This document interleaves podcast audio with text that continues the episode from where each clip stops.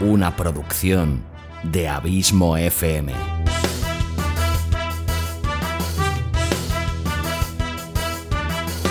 ¿Quieres disfrutar de tu tiempo libre escuchando grandes historias, audiolibros y relatos? Un podcast literalmente literario.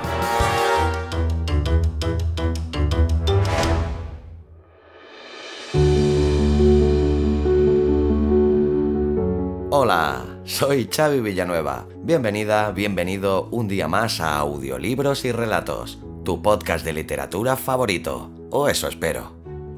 Capítulo 122, decimocuarto de esta cuarta temporada, en el que te traigo un nuevo capítulo patrocinado por Loungeu, la red social española especializada en audio.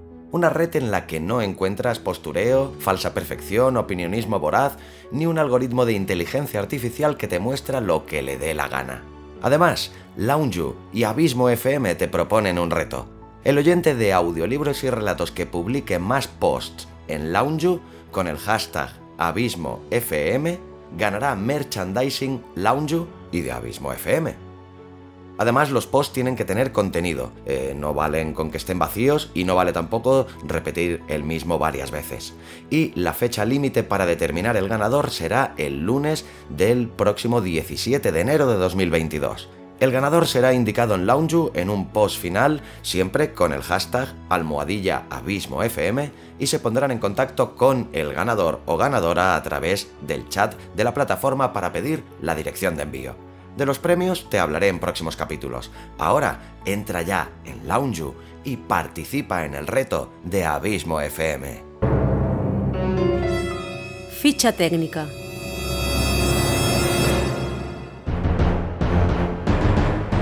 Nombre del autor y biografía.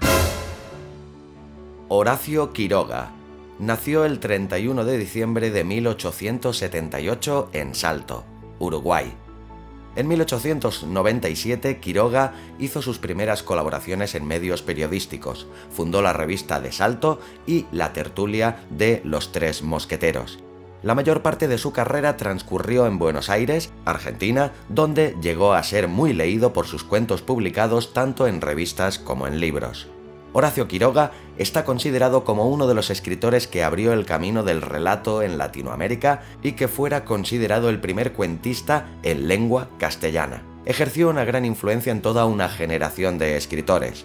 Su obra se ubica entre el fin del modernismo y el comienzo de las vanguardias, en lo que se llamó la generación del 900 estuvo muy influenciado por el estadounidense Edgar Allan Poe, escribiendo sobre temas sobrenaturales y terroríficos en los que exponía a los personajes a situaciones bien extremas.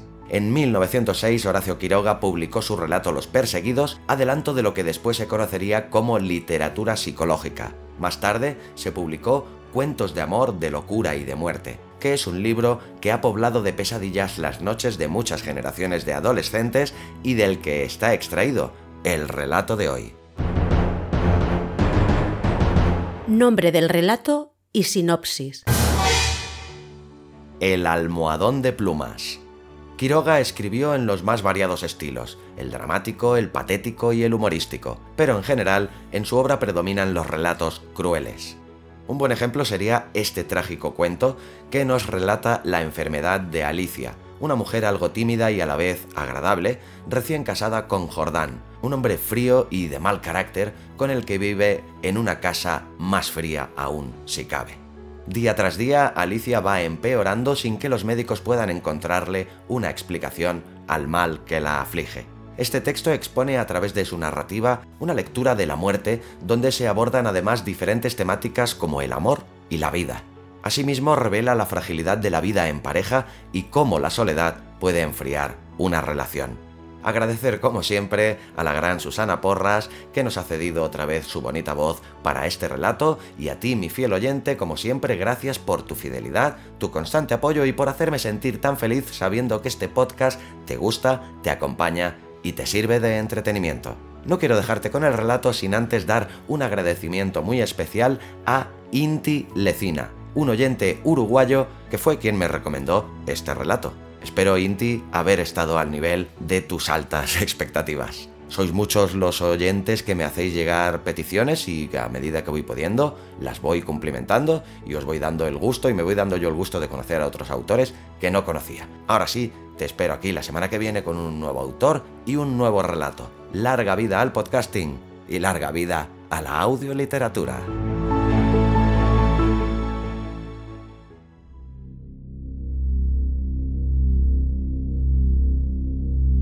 El almohadón de plumas, de Horacio Quiroga.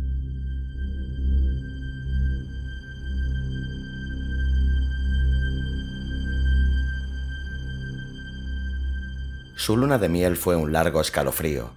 Rubia, angelical y tímida, el carácter duro de su marido heló sus soñadas niñerías de novia. Ella lo quería mucho, sin embargo, a veces con un ligero estremecimiento, cuando volvían de noche juntos por la calle, echaba una furtiva mirada a la alta estatura de Jordán, mudo desde hacía una hora. Él, por su parte, la amaba profundamente, sin darlo a conocer. Durante tres meses, se habían casado en abril, vivieron una dicha especial. Sin duda hubiera ella deseado menos severidad en ese rígido cielo de amor, más expansiva e incauta ternura, pero el impasible semblante de su marido la contenía siempre. La casa en que vivían influía un poco en sus estremecimientos. La blancura del patio silencioso, frisos, columnas y estatuas de mármol producía una otoñal impresión de palacio encantado. Dentro, el brillo glacial del estuco, sin el más leve rasguño en las altas paredes, afirmaba aquella sensación de desapacible frío. Al cruzar de una pieza a otra, los pasos hallaban eco en toda la casa como si un largo abandono hubiera sensibilizado su resonancia. En ese extraño nido de amor, Alicia pasó todo el otoño. No obstante, había concluido por echar un velo sobre sus antiguos sueños y aún vivía dormida en la casa hostil sin querer pensar en nada hasta que llegaba su marido. No es raro que adelgazara, tuvo un ligero ataque de influenza que se arrastró insidiosamente días y días. Alicia no se reponía nunca. Al fin una tarde pudo salir al jardín apoyada en el brazo de él. Miraba indiferente a uno y otro lado. De pronto Jordán, con honda ternura, le pasó la mano por la cabeza y Alicia rompió enseguida en sollozos, echándole los brazos al cuello. Lloró largamente todo su espanto callado, redoblando el llanto a la menor tentativa de caricia. Luego los sollozos fueron retardándose y aún quedó largo rato escondida en su cuello, sin moverse ni decir una palabra.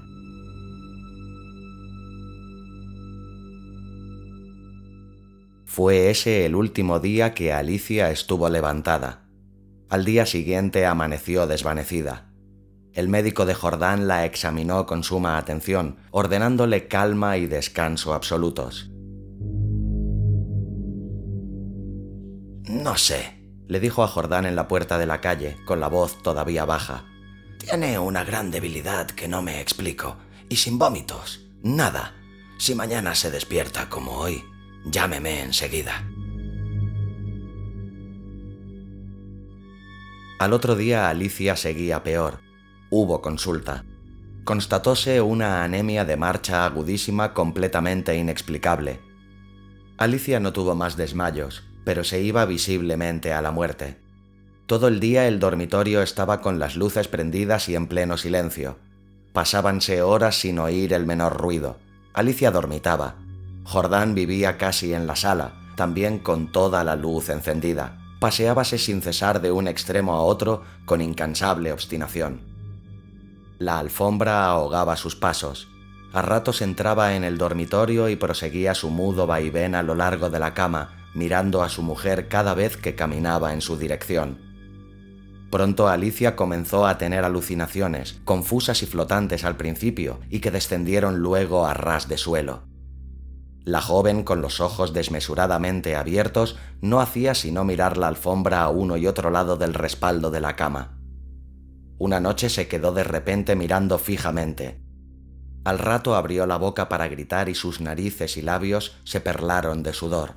Jordán, Jordán. clamó rígida de espanto sin dejar de mirar la alfombra. Jordán corrió al dormitorio y al verlo aparecer, Alicia dio un alarido de horror. Soy yo, Alicia, soy yo.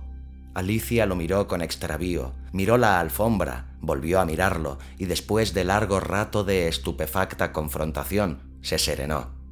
Sonrió y tomó entre las suyas la mano de su marido, acariciándola temblando. Entre sus alucinaciones más porfiadas hubo un antropoide apoyado en la alfombra sobre los dedos que tenía fijos en ella los ojos.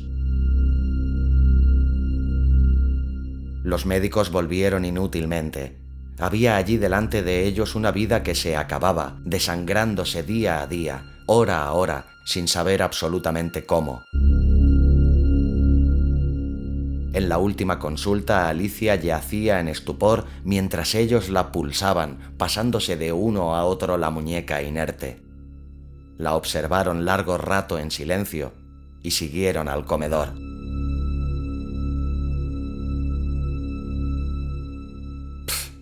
Se encogió de hombros desalentado su médico. Es un caso serio. Poco hay que hacer.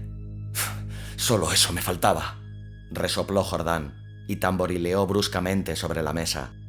Alicia fue extinguiéndose en su delirio de anemia, agravado de tarde, pero que remitía siempre en las primeras horas.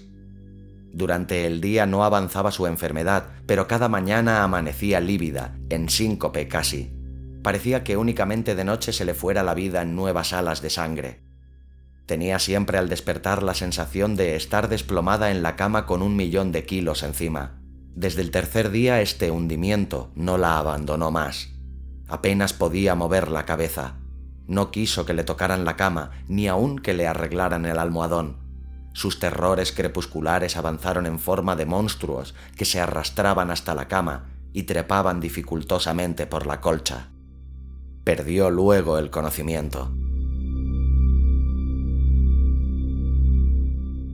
Los dos días finales deliró sin cesar a media voz. Las luces continuaban fúnebremente encendidas en el dormitorio y la sala. En el silencio agónico de la casa no se oía más que el delirio monótono que salía de la cama y el rumor ahogado de los eternos pasos de Jordán. Alicia murió, por fin.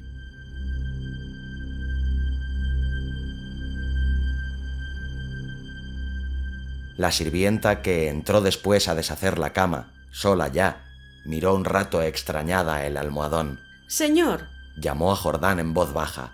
En el almohadón hay manchas que parecen de sangre. Jordán se acercó rápidamente y se dobló a su vez. Efectivamente, sobre la funda a ambos lados del hueco que había dejado la cabeza de Alicia, se veían manchitas oscuras. Parecen picaduras, murmuró la sirvienta después de un rato de inmóvil observación. Levántelo a la luz, le dijo Jordán. La sirvienta lo levantó pero enseguida lo dejó caer y se quedó mirando a aquel, lívida y temblando. Sin saber por qué, Jordán sintió que los cabellos se le erizaban. ¿Qué hay? murmuró con la voz ronca. Pesa mucho, articuló la sirvienta sin dejar de temblar. Jordán lo levantó. Pesaba extraordinariamente. Salieron con él y sobre la mesa del comedor Jordán cortó funda y envoltura de un tajo. Las plumas superiores volaron y la sirvienta dio un grito de horror con toda la boca abierta, llevándose las manos crispadas a las sienes. Sobre el fondo, entre las plumas, moviendo lentamente las patas velludas, había un animal monstruoso, una bola viviente y viscosa. Estaba tan hinchado que apenas se le pronunciaba la boca. Noche a noche, desde que Alicia había caído en cama, había aplicado sigilosamente su boca, su trompa, mejor dicho, a las sienes de aquella, chupándole la sangre. La picadura era casi imperceptible. La remoción diaria del almohadón había impedido sin duda su desarrollo, pero desde que la joven no pudo moverse, la succión fue vertiginosa. En cinco días en cinco noches, había vaciado a Alicia.